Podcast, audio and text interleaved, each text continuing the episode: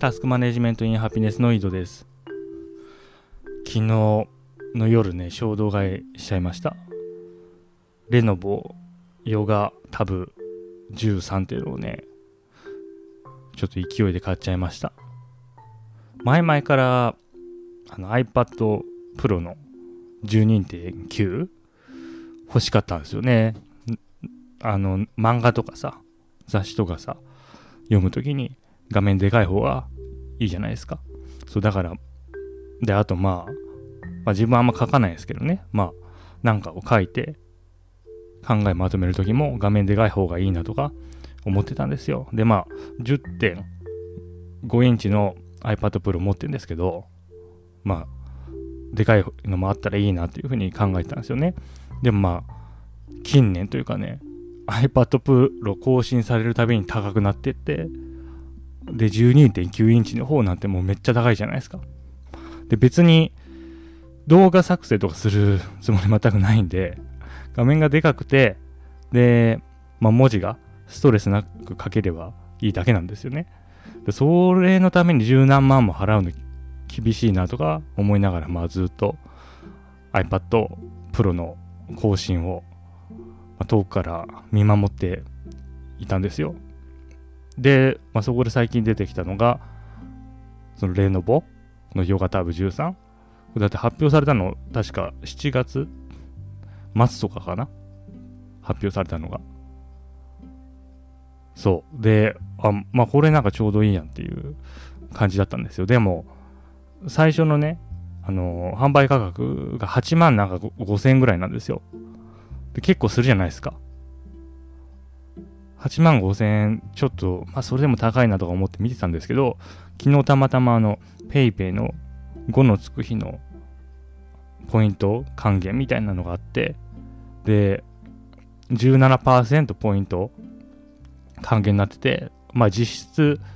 6万円台で買えたんですよね。だから、もうこれは買うしかないなと。あの、因果的決定論的に買うしかないなっていうことで とりあえずもう、あの、 PayPay でも残高足りなかったから、そのポイント、5のつく日のセールのポイントって、 PayPay 支払いかヤフーカード支払いで払った分にしかポイントつかないらしいんですよね。そう。だから6、まあ8万何歩かのお金払うときに、えー、あ、でも結局7万何本なんですよな、価格。だ多分、その、もう販売価格自体が安くなってるんですけど、多分多少ね。で、そう、全部足りなかったから、あの 銀行行って、銀行じゃない、あの、コンビニ行って、現金を下ろして、で、コンビニの ATM で PayPay にチャージして、買うというのを夜の9時ぐらいにやりました。そう。まあ、これ、まあ、届いたら、レビューすんのかな？多分、するかわかんないけども、まあ、ちょっといじって、様子見てみます。で、まあ、それとは別に、なんかさ、今朝かな、ツイートしたんですけど、えっ、ー、と、まあ、学歴社会みたいな話かな、にツイートして、で、まあ、それ絡みでどっかで、あの、親、親の年収かなが子供の学歴に関係するとかいうことが書いてあったり、まあ、あと頭の良さとかですよね。まあ、それも関係するとかいうことがどっかでね、ま、ネットの記事とかになってるのを見たことあるんですよ。で、まあそれで多分コメント欄とか賛否両論みたいになってると思うんですけど、でもこれ多分その生物の進化学的に当たり前ですよね。遺伝、親の形質を伴って子供は生まれてくるし、で、環境によって生物って変化しますよね。で、人間は親と一緒、子は一緒に住むっていうような形態をとってるんで、まあ、親の環境ですよね。まあ、年収とか、それが子供に影響を与えるっていう。まあ、これは何て言うんですか、当たり前というか、生物進化学的に見たら当たり前の話ですよね。で、これをどうするかっていう話なんですかね、ああいう議論っていうのは。だ機械の平等の話になるのかな。それでも機会は平等に与えられないといけないって話なんですよね。でも、どうすんのかなって思いますよ。だって、まあその生物進化学的にもそうやし、因果的決定論的にも、だってもうその子供がそうなるのはもう決まってるわけですから、その親の遺伝子と環境、もしくはそれより前に起こった全ての出来事の結果として、まあ、その子供がいるわけですよね。いや、そりゃ不平等だと。親が頭がいいと子が頭がいいっていうのは不平等だ。親が年収高いと子供が、ま、勉強しやすくなるっていうのも不平等だという話になるのであれば、その因果関係の因の影響を全て取っ払わないと機械の平等っていうのはなされないっていう話になってきますよね。そんなことできんのかなって思うんですけど、まあ、それは頭のいいその社会の制度とかを多分考える人が妙案を考えついてくれるんでしょうね。まあ、それに我々はもう期待するしかないですね。はい。ということで今日も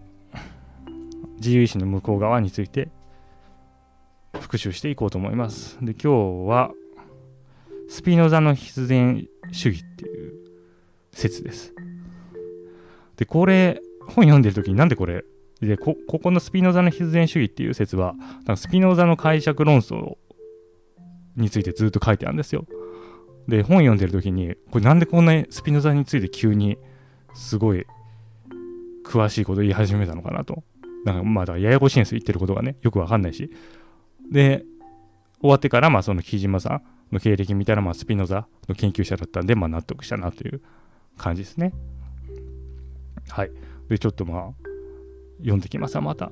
えー、スピノザによれば、およそ存在するものは必然的に存在するのだし、存在しないものは存在することが不可能だったのであって、可能なとは偶然同様、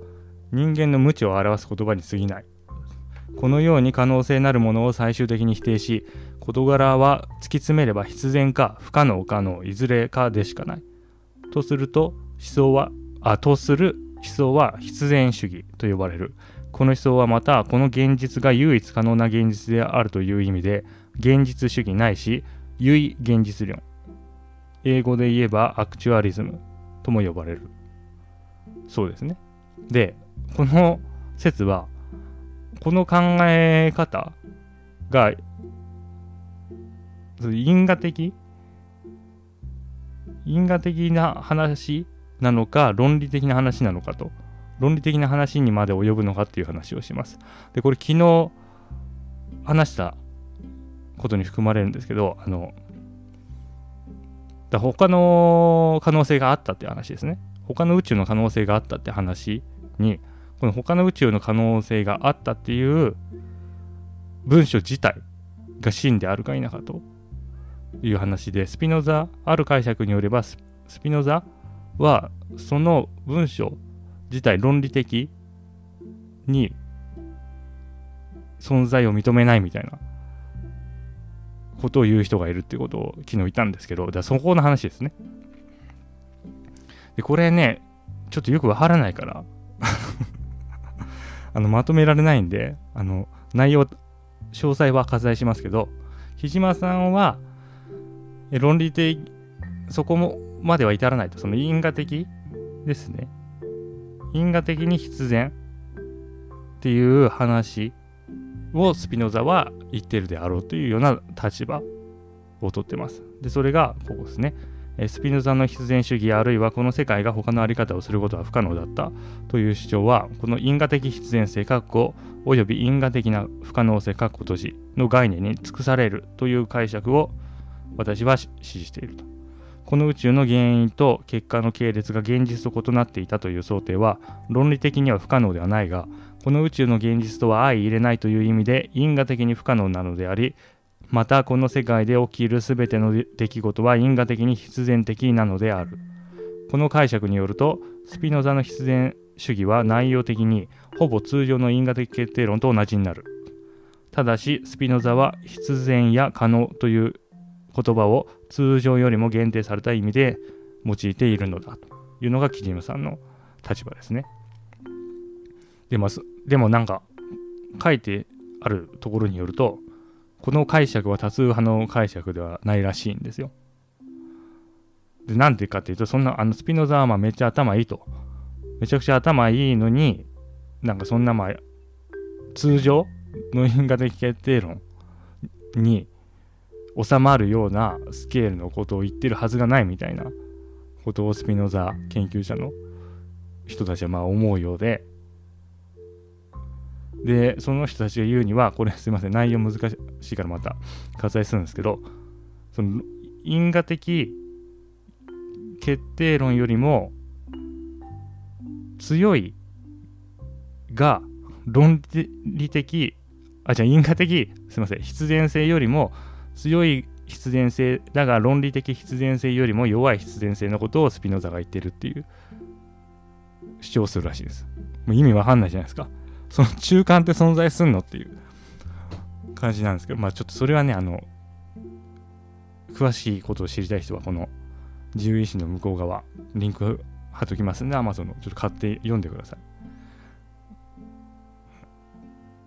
うん。まあ、そういう話をしてますね。この説では。で、まあ、それとは別にちょっとまあ自分が刺さった引用箇所読んでいきますね。えっ、ー、と、充足理由率。前のポッドキャストでどっかで言いましたね。まあ、この話をしてるところです。で、スピノザはその充足理由率というものを重要視して、えっ、ー、と、充足理由率という原理に依拠して哲学を行っていたという話ですね。で、日常語で理由というと、まあ、目的を指すために用いられることがある。実際、事実、充足理由率を明確に捧げるライプニッツは、理由と目的を明確に結びつける。しかし、初めにで見たように、スピノザはこの事柄の説明として目的を引き合いに出す思考を徹底的に排除していた。だからスピノザが排斥していたか。だからスピノザが充足理由率に依拠していたと主張する場合、その理由について目的を理解してはならない。スピノザの場合、理由とはあくまでも事柄の原因、括弧つまり作用因、括弧閉じについての問いでなければならない。そして実際スピノザは物事の理由や根拠を原因という言葉に集約させて論じると。まあ、これ前も言った話ですね。で理人間その理由っていういうのを目的と同じように捉えている。ですけど理由と目的は別だし理由を、まあ、考えるときにその目的を持ち出してはならないということをスピノザが言ってるわけですね。でここをちょっと大切にしたいなというふうに思いますよ。自分も。うん。まあでも大切にしたいっつってもどうするのかって話ですよね。なんか人に、なんでそれやったのっつって私が聞いて、人が目的的な理由を話したら、いや、それ目的やんとか言って論破するのかって話です。どういうふうに役立つのかわかんないけども、まあ、そこが今、多分今後するとなんかおかしくなってくると思いますんで、まあ、そこは注意したいですね。うん。で、他の引用文ね。あ、これ。これね、よく出てくるね、スピノザのエチカの文章の引用なんですけど、えー、もしも諸目的に関わるのではなく、ただ書付けの諸本質と所得質にのみ関わる数学が人々に対して真理の別の規範を示していなかったとしたら、真理は人類に対して永遠に隠されていたであろうという話ですね。